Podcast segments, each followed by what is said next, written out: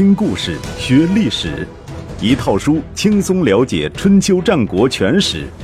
有声书《春秋战国真有趣》，作者龙震，主播刘东，制作中广影音，由独克熊猫君官方出品。第十四集。公元前七零四年。楚武王率军进攻江汉以南的蒲族部落，将蒲地并为楚国的领土，进一步增加了楚国的实力。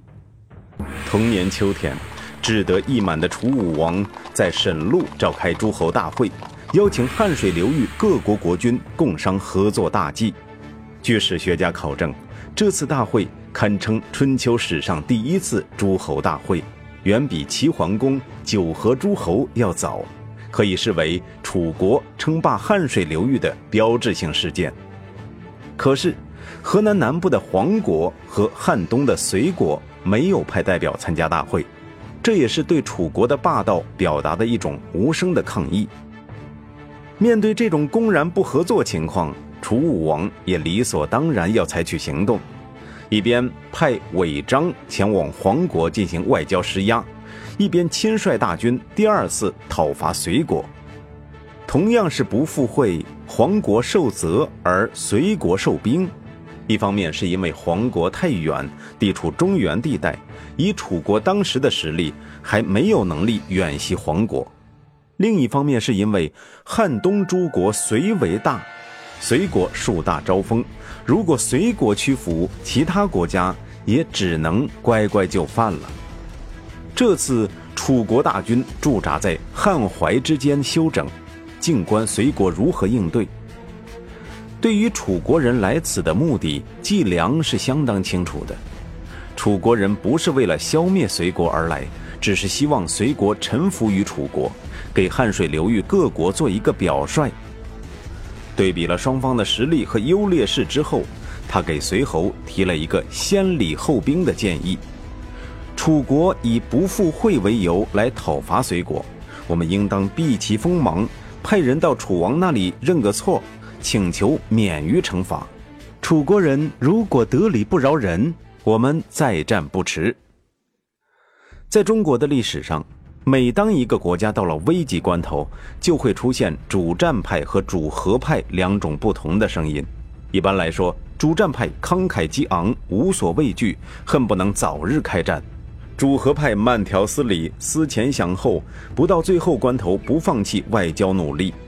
季梁就是主和派，他深知楚国战斗力之强，不到逼不得已，他是不愿意看到两国开战的。但是，深受随侯宠信的少师是一个不折不扣的主战派，他对季梁的谨慎深感不屑。以他的经验来看。楚军就是一块自动送上门的肥肉。上次随侯原本已经要发兵了，被季梁一篇长篇大论砸得晕头转向，士气大伤。这次绝不可再让他当面指着鼻子说我们不懂治国之道，不得神明庇护了。因此，少师向随侯提出了一个完全相反的建议：必速战，不然将失楚师。这是《左传》记录的原话。如果翻译成现代文，就是必须要速战速决，否则的话，再也找不到更好的机会来消灭楚军了。言下之意，他是怕楚国人又像上次那样，还没开打就跑了。随侯也许是被楚国咄咄逼人的气势给惹恼了，也许是对季梁的批评还耿耿于怀，决计要做出个样子来，给这个只懂得讲道理的胖子看看。于是，随侯听从少师的建议，将全军拉出城去，跟楚国人打起了野战。本来楚国人远道而来，后勤和后卫线都被拉得很长，随国人就算要打，也完全可以以逸待劳，躲在坚固的城防设施背后，消耗楚军的实力，待其疲惫之时再奋力出击，或许还有几分胜算。但是在少师的眼中，楚军还是几年前看到的那样羸弱不堪，完全没有必要凭借城防设施来取胜。即便现在兵强马壮，以他们的蛮夷粗俗，也万万敌不过我们泱泱隋国的智勇双全，因此采取了主动出击的战略，希望一战定胜负。即便事情发展到这个地步，但只要隋军指挥得当，战局还不至于太糟糕。季良对楚国人的习俗很了解，建议随侯：楚国人以左为尊，楚王必定在其左军。其左军必定是精锐部队，请您避其锋芒，率主力进攻其右军。楚右军力量单薄，必定溃败。那时我们再集中力量攻其左军，应该可以获得胜利。计量这一套避实就虚的战术，与当时如葛之战中郑军打败王军是同一个道理，应该说是一条好计。但是，少师狠狠地瞪了他一眼。用一种近乎歇斯底里的腔调说：“你这是什么话？咱们难道还怕楚国人不成？这一仗我们就是要必须就实，轰轰烈烈的和楚国人大战一场，打得他们不敢再跑到汉东来撒野。”他非但不同意季良的战术，还执意将主力部署在楚国的左军对面，与其硬碰硬。随侯被少师这番气壮山河的豪言壮语给震动了，于是坚决地站在了少师这边，不愿意再听季良的大小道理了。两军在宿起发生遭遇战，不出季良所料，常年未经战阵的隋军根本不是楚军的对手，面对楚国左军的隋军部队，更是被打得丢盔卸甲、溃不成军。战争结果，随侯逃逸。连戎车都被楚国人抢走，少时被俘，死于楚军阵中，楚军获得了完全胜利。随侯跑得快，态度转变得更快，连夜派人到楚营认错求和。楚武王很想趁势把隋国给灭了，窦伯比又站了出来。这个人很有趣，打的时候他劝谏，杀的时候他也劝谏。春秋时期的领导还真是不好当啊！他劝谏道：“老天借我们之手替他们除了少师这个祸害，隋国一时还亡不了。”楚武王想着打仗的初衷就是杀鸡儆猴，既然隋国打算起这个模范带头作用，又何乐而不为呢？于是听从窦伯比的建议，与隋国结盟而还。所谓结盟。其实也就是将隋国变为其附庸。楚隋结盟为楚国称霸汉水流域打下了基础。自此之后，楚武王发动了一系列攻势，逐渐将汉水流域的各个小诸侯国纳入自己的掌控。公元前七零一年，也就是郑庄公去世的那年，楚军将领屈瑕率军前往汉东，以武力威迫二。枕两个小国家与楚国结盟。公元前七零零年，楚武王亲率大军讨伐角国，角国人闭城不出，楚军的攻势一度受阻。屈瑕几经波折，找到了对方的弱点，对楚武王说：“角国面积狭小，国人心浮气躁，不善谋略，请派樵夫到其城外砍柴，引诱其出城进攻。”楚武王听从了屈瑕的建议，角国人果然派兵出击，第一天便俘获了三十多名楚国人。第二天一早，尝到甜头的角军再次争相出城，将楚国的樵夫赶到山中，结果中了楚军的埋伏，被打得大败。楚武王趁机派人向角军施压，迫使其与楚国签订了城下之盟，成为了楚国的附庸。公元前六九九年，屈瑕又率军讨伐彭水之滨的罗国。窦伯比代表楚王送军出征，回来的路上跟自己的车夫说：“屈瑕此行必败，你看他那趾高气扬的样子，已经飘飘然浮在空中了，还怎么能平心静气领军作战呢？”他越想越不放心，连夜跑去对楚武王说：“屈瑕带的兵不够。”一定要赶快派援军。楚武王对此一笑了之，不以为然。回到宫里，还把这事儿当笑话讲给夫人邓曼听。邓曼一听就着急了，对楚武王说：“您误会窦伯比大夫的意思了，他并不是说屈瑕带的人马不够，而是在告诉您，作为一国之君，应该以诚信安抚小民，以身作则教育各级官员，以严格的律令制约带兵打仗的将领。屈瑕这些年来连续打胜仗，自信心膨胀，很容易独断专行，犯轻敌的错误。”您必须亲自对其进行训诫，好好约束他的行为，才能防止这种错误的发生。您还真以为大夫不知道部队已经全部开出去，在跟您说疯话呢？楚武王吓了一跳，暗自骂窦伯比：“你这厮有话直说嘛，还跟老子打什么哑谜呀？”连忙派人前去追赶屈瑕大军，但是没追上。果如邓曼所言，屈瑕刚愎自用，不听任何人的意见，甚至给部下发布了一道命令：提意见者受刑。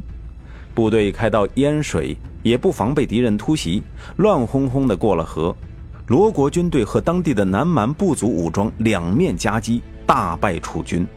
屈瑕自觉无脸见人，一个人跑到山里面自缢了。逃回来的楚军将领自求于致富。等待楚武王发落。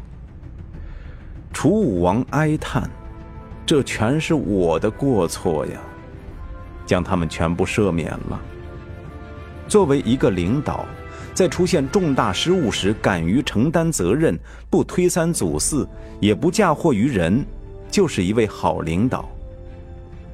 楚武王统治楚国的时期，楚国在汉水流域不断发展壮大。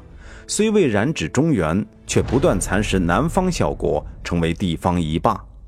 然而，屈瑕讨伐罗国的失败，给楚武王很大打击。从此，退而修整内政，富国强兵，十年内未曾对邻国动武，江汉诸国得以安生十年。从这件事也可以看出，在楚武王的统治之下，楚国虽然崛起，力量却仍然有限。一次军事失败之后，需要很长时间来恢复元气。公元前六九零年，周王室将随侯召到洛邑，调查楚子熊通自立为王这件事儿，认为随侯在其中起到了推波助澜的作用，毫不客气地进行了严厉批评。平心而论，随侯这顿板子挨得一点也不值。